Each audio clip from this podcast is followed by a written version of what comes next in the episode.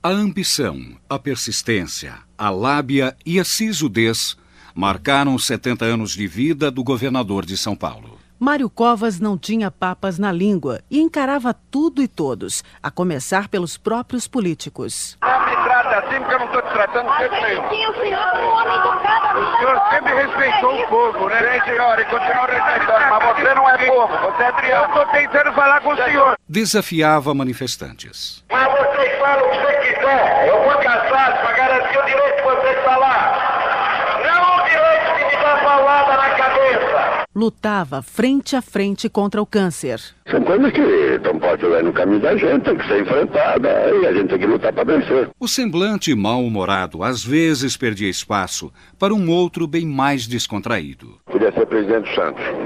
Ator e bailarino, nem pensar. Estou fora.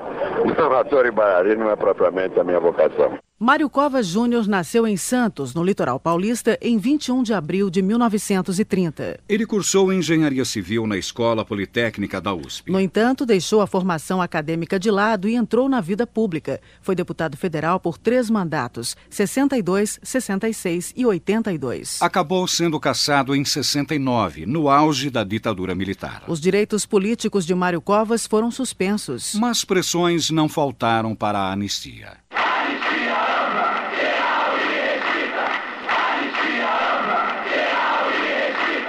No retorno à política, Mário Covas assumiu a presidência do MDB paulista. Em 82, voltou pela terceira vez à Câmara dos Deputados, ocupando ainda o cargo de secretário estadual dos transportes. No ano seguinte, foi indicado por Franco Montoro para a Prefeitura de São Paulo. Em 1986, Mário Covas se elegeu senador da República. Ele recebeu mais de 7 milhões e meio de votos, um recorde para o cargo que se mantém até hoje. Em 89, participou da fundação do PSDB, o Partido da Social Democracia Brasileira, e disputou a presidência da República. Um dos principais desafios da carreira veio em 94, brigar pelo governo de São Paulo. O tucano apostava na experiência frente à prefeitura para concorrer às eleições. Eu sou candidato porque tenho passado uma história que me permite uma folha corrida perfeitamente sustentável perante a cidadania. Mário Covas derrotou Francisco Rossi no segundo turno e se elegeu com 8 milhões e meio de votos. No fim do primeiro mandato, a saúde dava mais uma vez sinais de que não ia bem. Além da diabetes, em 87, ele tinha enfrentado problemas no coração quando foram implantadas duas pontes de safena e uma mamária. O vice Geraldo Alckmin passou a substituir Mário Covas em vários compromissos. Em outubro de 98, outra vitória nas urnas. O tucano derrota Paulo Maluf e se torna o primeiro governador reeleito de São Paulo, com mais de 9 milhões de votos. O que a lição me contou,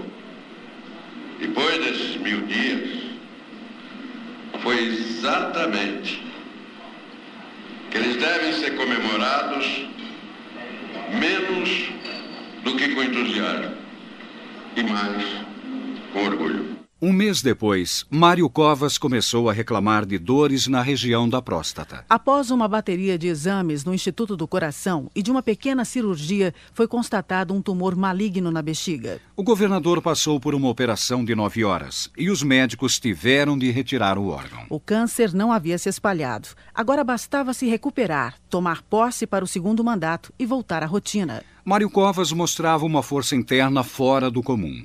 Queria cumprir toda a agenda de trabalho, nem que precisasse ir para as vias de fato. O governador deixou assessores e guarda-costas assustados ao sair do Palácio dos Bandeirantes para enfrentar funcionários públicos. Em junho do ano passado, ele chegou a ser agredido na entrada principal da Secretaria de Educação na Praça da República. Você chama o cara que me deu a cacetada na cabeça com o pau? Chama ele pra vir aqui. Porque ele correu tanto como vocês correram a vida inteira.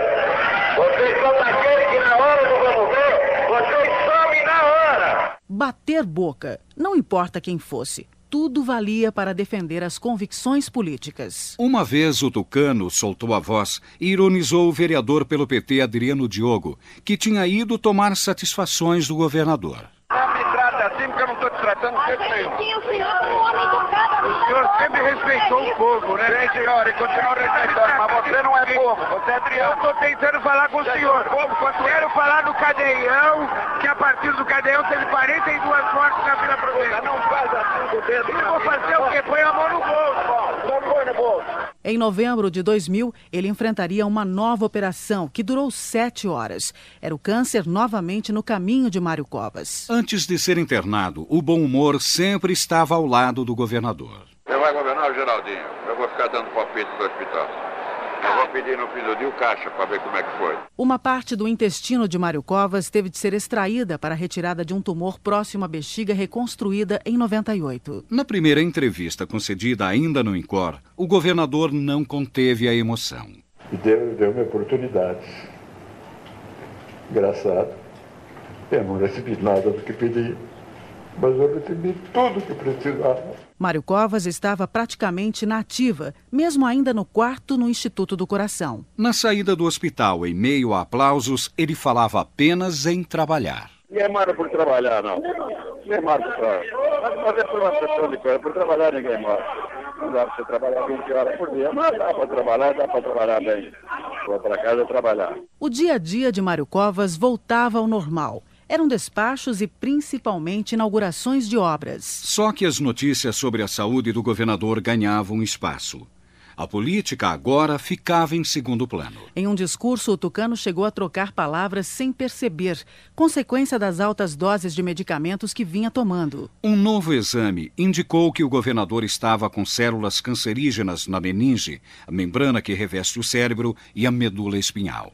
A metástase, contaminação de outros órgãos pelo tumor maligno detectado em 98, tinha sido confirmada pela equipe médica. Parar de trabalhar seria um castigo. No entanto, Mário Covas não teve outra alternativa. Diz o documento.